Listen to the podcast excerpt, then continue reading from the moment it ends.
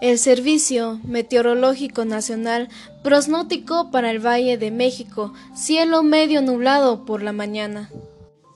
Incrementó de nublados por la tarde y probabilidad de lluvias a intervalos de chubascos en la Ciudad de México.